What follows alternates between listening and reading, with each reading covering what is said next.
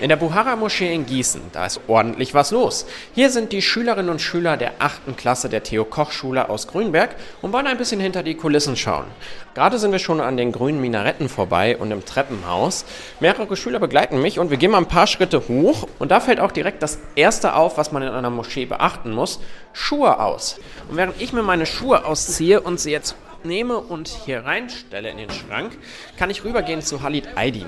Er ist der Vorsitzende der muslimischen Gemeinden in Gießen und kann mir erklären, warum muss man sich eigentlich hier die Schuhe ausziehen?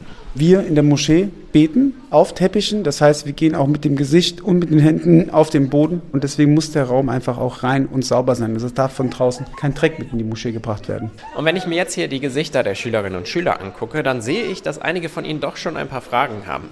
Zum Beispiel die 13-jährige Sophie. Also mich würde interessieren, ob das Kopftuchtragen hier Pflicht ist. Das Tragen hier ist keine Pflicht. Also nicht alle Frauen, die jetzt hier sind, tragen Kopftuch. Beim Gebet muss man das Kopftuch tragen, aber an für sich ein Freizeit, Privatleben ist das jedem selbst überlassen. Von daher treten wir jetzt einfach mal ein, hier an der großen mit Bronze verzierten Tür vorbei.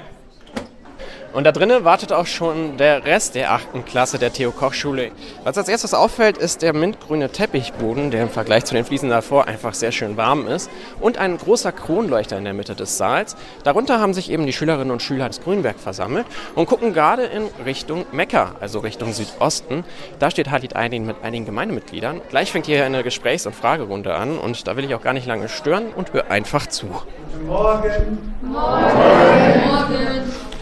Freut mich sehr, dass ihr alle den Weg hergekommen Jetzt ist die Diskussionsrunde vorbei und die Schüler schnappen sich ihre Sachen. Sie waren alle sehr interessiert bei der Sache und haben viele Fragen gestellt. Ich schnapp mir nur kurz noch die Sophia. Die weiß nämlich, wie das Ganze gelaufen ist und kann mir sagen, was nimmst du von heute mit? Also ich habe erfahren, dass die Muslimen und die Christen sehr viele Unterschiede haben, aber dass sie sich eigentlich doch sehr ähnlich sind.